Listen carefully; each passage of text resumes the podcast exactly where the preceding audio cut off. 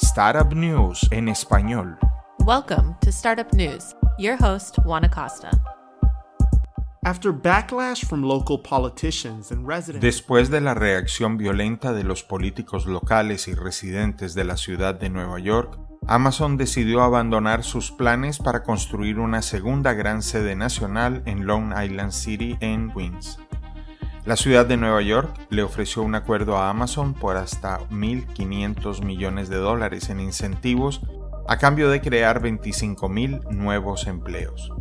Sin embargo, una de las principales preocupaciones con esta afluencia de empleos de alta tecnología es que estos se ocuparían por talentos externos a la ciudad.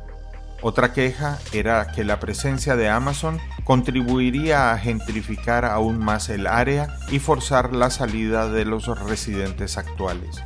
Con un área que ya está lidiando con la gentrificación y el aumento de los costos de vida, los neoyorquinos temían que la presencia de Amazon agravaría este problema. En este momento, Amazon no está buscando otra ubicación potencial para su segunda gran sede nacional, pero continúan con sus planes de expansión en el norte de Virginia y Nashville, y en varios distritos de Nueva York que incluyen Brooklyn, Manhattan y Staten Island. Overtime, la startup de deporte y medios sociales, obtiene 23 millones de dólares en fondos de la Serie B por parte de los principales inversores y jugadores de la NBA.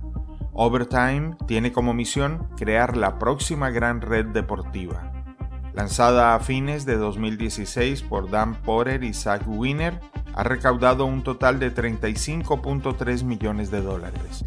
La última ronda de financiación proviene de un inversor existente, Andresen Horowitz, Jugadores de la NBA como Carmelo Anthony, Víctor Oladipo y Baron Davis, con el jugador de los Golden State Warriors Kevin Durant y el excomisionado de la NBA David Stern, también respaldaron la última ronda de inversiones. Distribuyen su programación en formato corto, principalmente a través de las redes sociales, una aplicación y su sitio web, para atraer a una audiencia de la generación Z. Un portavoz de la compañía dice que sus videos se han visto más de 550 millones de veces al mes, 112 millones de visitas más que el año pasado.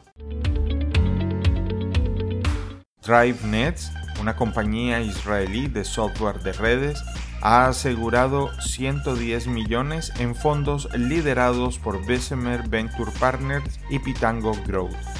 DriveNet ha estado en modo oculto desde 2015 y fue iniciado por dos veteranos de las telecomunicaciones, Susan y Hillel Kobrinsky, quienes vendieron sus últimas empresas a Cisco y ATT.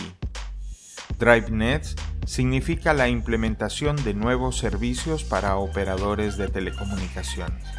Susan Kobrinsky, la directora ejecutiva, declaró que han desafiado muchas de las suposiciones detrás de las infraestructuras de enrutamiento tradicionales y han creado una tecnología que permitirá a los proveedores de servicios abordar sus mayores desafíos, como el crecimiento exponencial de la capacidad, las implementaciones de quinta generación y las aplicaciones de inteligencia artificial de baja latencia. Tesla introdujo oficialmente una nueva característica para sus vehículos llamada modo perro, que mantendrá a las mascotas cómodas mientras las deja dentro de sus autos. El video que la compañía lanzó en Twitter se volvió viral rápidamente. Muestra a dos perros en un Tesla mientras su dueño va a una tienda. El panel de control principal muestra el auto que regula el clima dentro del auto para mantener a los dos perros a salvo. Esta no fue la única característica que implementaron en su última actualización. También implementaron el modo Centinela, que agrega una capa única de protección a los vehículos de Tesla al monitorear continuamente el ambiente alrededor de su automóvil cuando se deja sin supervisión. Una de las características del modo Centinela es que cuando detecta una amenaza para el auto, enciende la alarma y el sistema de audio se dispara al máximo volumen, además de grabar en video el incidente.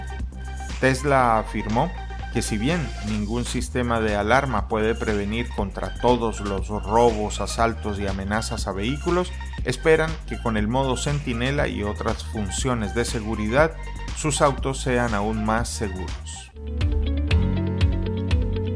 Nos encontramos pronto con más noticias de startups y tecnología.